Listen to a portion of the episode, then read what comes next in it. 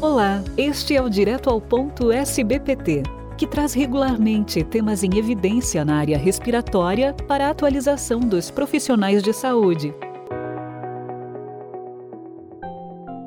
Nosso convidado hoje é o Dr. Júlio César Rodrigues Filho, médico pneumologista pela AMB-SBPT, mestre e doutor em neurociência na área do sono pela Unirio e professor adjunto de pneumologia na Unirio.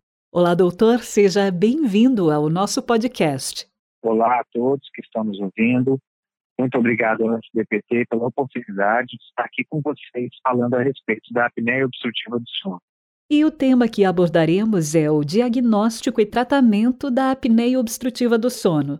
Nossa primeira pergunta, doutor Júlio. Na suspeita de paciente com apneia obstrutiva do sono, deve ser solicitada uma polissonografia completa ou existem alternativas? Essa é uma pergunta que a gente tem que primeiro ponderar a respeito do que é suspeita.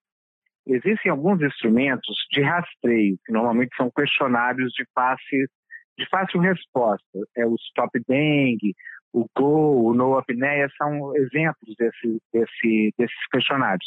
Esses instrumentos, eles nos, nos mostram se existe uma forte suspeita desses pacientes ter apneia ou não. Isso é importante na hora que a gente pedir o exame. Por quê?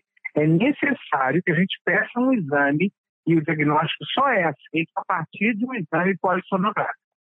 Agora, a gente pode pedir um, uma polissonografia do tipo 1, que é o padrão ouro e é o, que é atualmente recomendado pela Associação Americana de Medicina do Sono, ou pode pedir uma polissonografia do tipo 3, que, que é uma, uma poligrafia, na verdade, é um exame um pouco mais é, é, é, reduzido de monitoramentos, né, porque a polissonografia do tipo 1, a gente tem um, um monitoramento da, dos parâmetros neurológicos que identificam se a pessoa está dormindo ou não, dos parâmetros cardiológicos, dos parâmetros respiratórios, dos parâmetros musculares. Então, é um exame mais complexo e é feito na, no laboratório de sono, na, com a presença de um, de um técnico que acompanha esses pacientes durante toda a noite. Então, esse é um exame complexo, oneroso, e a gente não tem leitos disponíveis para todas as pessoas com suspeita de apneia obstrutiva do sono, já que a prevalência dessa doença pode chegar a 30%, 40% da população. E isso é, é, é, muita gente. Então, a gente não tem leitos para todos fazerem a, a, o diagnóstico através da polissonografia do tipo 1, que é o recomendado. Então, se validou também o tipo 3, que é a, que é a poligrafia que monitora só os parâmetros cardiorrespiratórios, e ela tem uma diferença de pontuação do IAH, que é o índice de apneia e, apneia, e hipopneia é, por hora, né?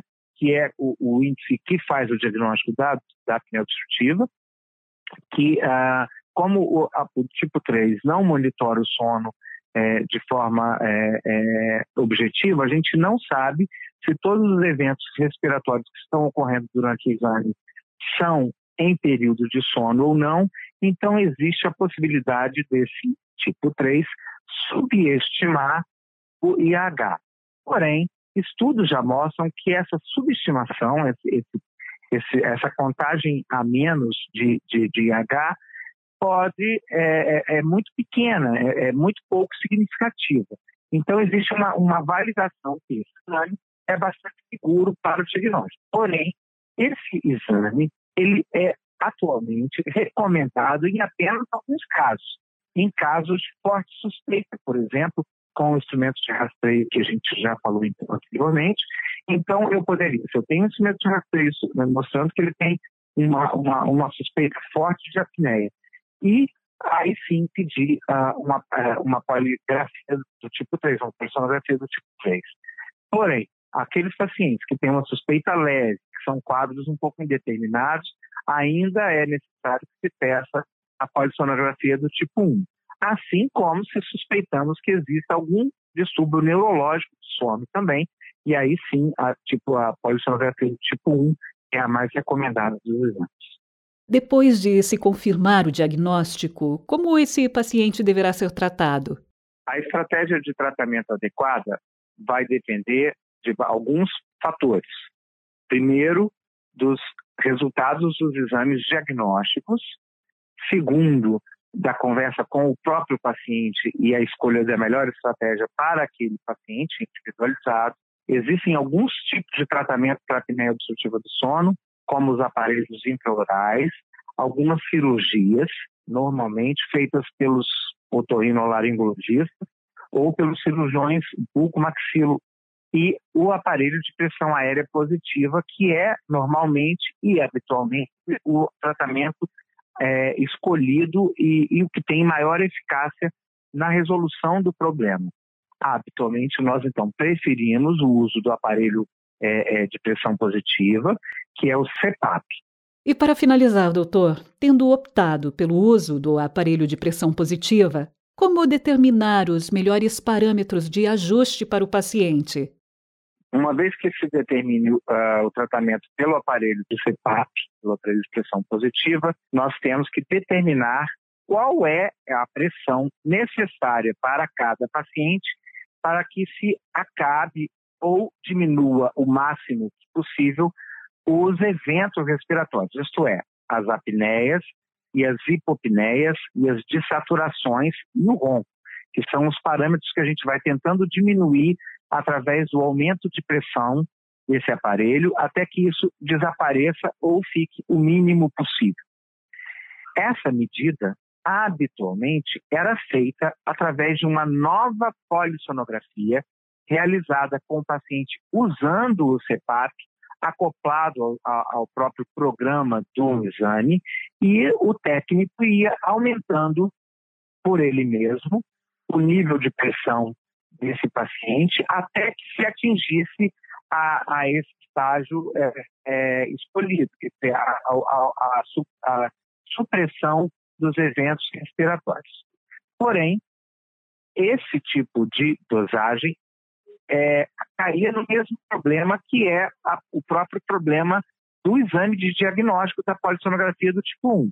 O paciente teria que voltar ao isto é, repetir mais uma noite fora de casa, com todas as monitoramento de todos os parâmetros, usando um aparelho e ah, normalmente isso é muito mais desconfortável, muito mais caro do que a alternativa que hoje em dia é bastante usada por nós médicos do sono, que é o uso de um aparelho automático que ele faz a autorregulação da própria pressão, que nós chamamos habitualmente de auto-CPAP. Atualmente, então, nós indicamos que o paciente use durante uma noite, ou uma semana, ou até um mês, um, auto, um aparelho autoajustável, o auto-CPAP, e esse aparelho determina e é capaz de registrar qual a pressão ideal para esse paciente é, acabar com os eventos respiratórios causados pela apneia obstrutiva. De posse desse valor de pressão, a gente pode determinar com o paciente que ele compre um CPAP simples com aquela pressão ou que ele continue usando o alto CPAP, que atualmente, embora seja um pouco mais caro do que o CPAP normal, também não é, é não, a diferença de preço não é tão grande assim. E é um aparelho que não precisa de ajuste, porque ele é autorregulável. Isso diminui em muito a, o tempo de, de tratamento, de, do início de tratamento para esses pacientes que possuem uma doença altamente prevalente e que tem uma enorme quantidade de desfechos, negativos, isto é, é aumentam a, a, mortalidade enormemente dos pacientes que têm apneia. Então, nós conseguiríamos, através da simplificação, não só do diagnóstico, como da estratégia de tratamento, começar logo a tratar esse paciente, diminuindo imensamente a quantidade de problemas que ele poderia ter no futuro. Agradecemos pela sua participação, doutor Júlio. Muito obrigado a vocês, ao SBPT, pelo convite de participar do podcast falando um pouquinho sobre a apneia obstrutiva do sono. Este foi o Direto ao Ponto, um podcast da SBPT, com o apoio dos laboratórios Axê, Beringer Ingelheim, Glenmark e Vertex, sempre com conhecimentos atualizados para você. Fiquem bem e até a próxima edição.